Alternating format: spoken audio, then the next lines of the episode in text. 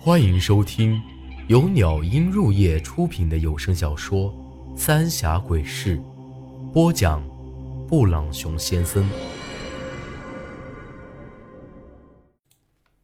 第六十四集：村子的忌讳。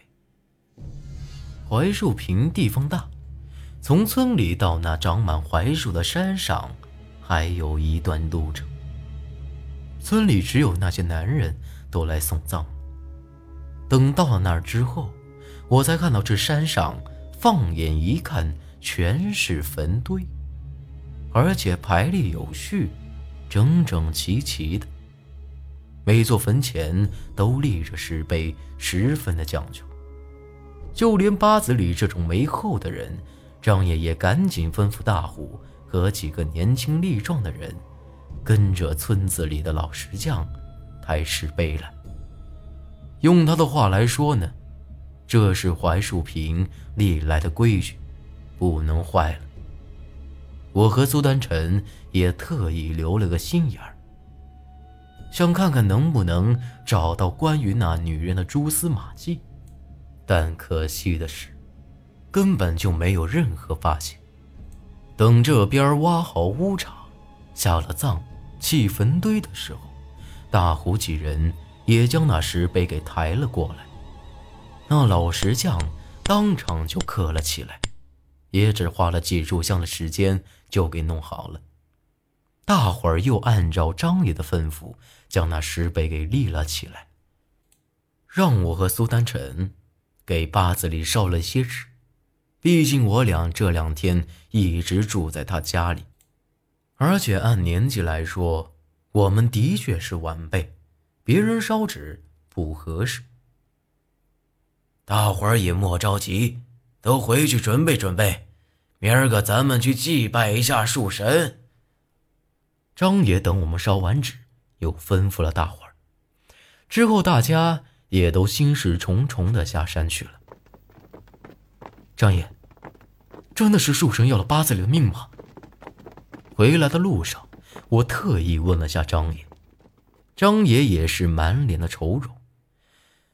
咱们这槐树坪能风调雨顺，全靠着那树神保佑。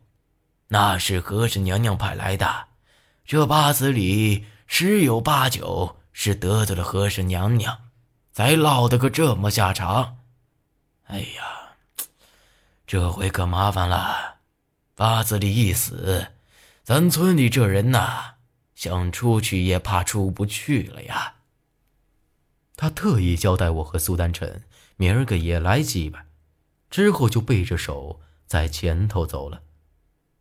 看出啥问题没有？我偷摸着问苏丹臣，他却摇摇头。这坟地很正常，但八子里的死，肯定不是得罪了什么和氏娘娘和树神。仙人板板的。我倒宁愿和以前一样，直接冲我来，管他什么妖魔鬼怪的！去！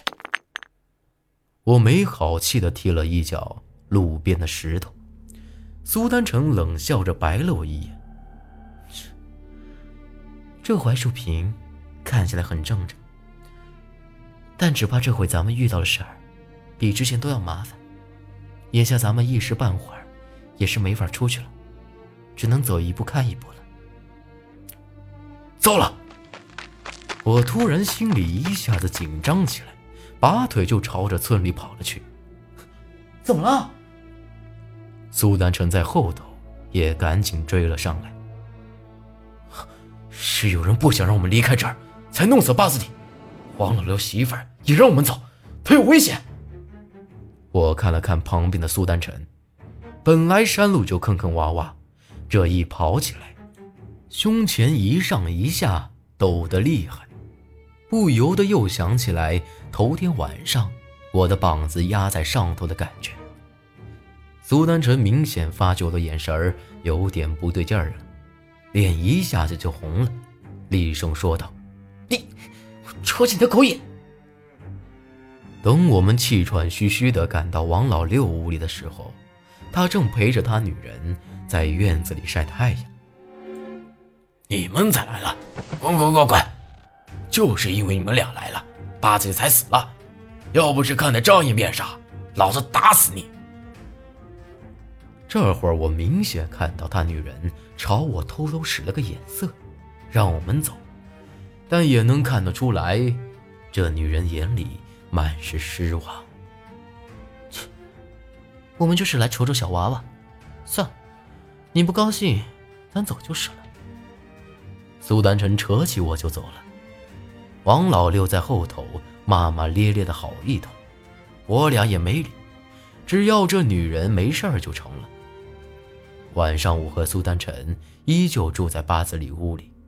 现在这屋都被村里看成是鬼屋了，这样倒正好，咱俩也不用装小两口，省得麻烦。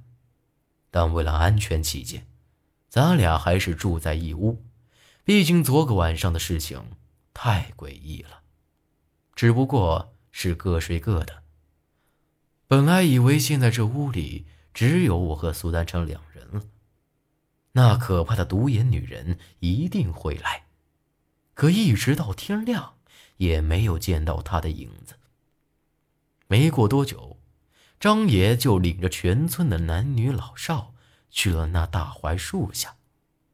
大伙按照张爷的吩咐，给那大槐树挂了一张大红布，在那石头供桌上摆满了很多贡品。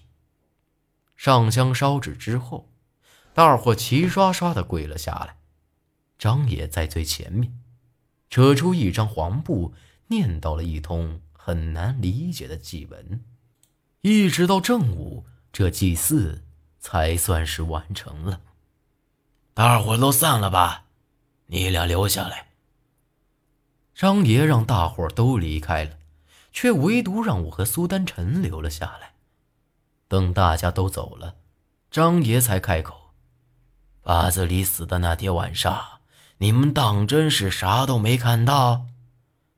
我和苏丹臣摇了摇头，张爷苦笑了一声：“哼，你们可别忘了，要不是我保着你俩，你们呐早就被村里人给弄死了。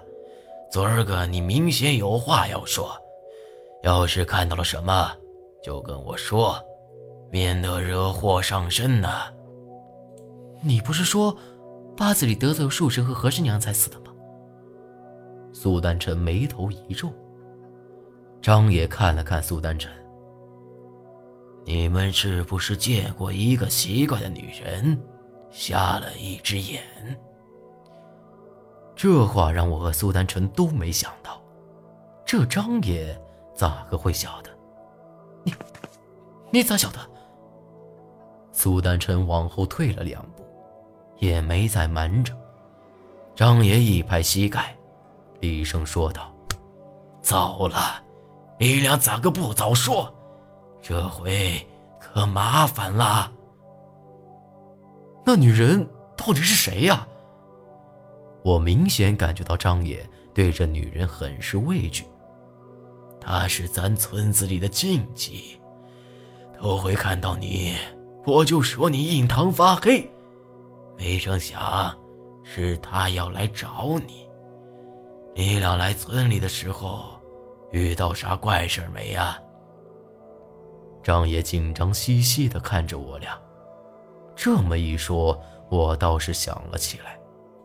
当时跟着八子里到这村的时候，那竹筏子后头有个女人在唱歌，但咱也没回头看呢。难道就是那个瞎了眼的女人？把这话一说，张爷一拍手：“哎呀，难怪八子里会死，是他救了你们一命，不然的话，在那江上你俩就死了。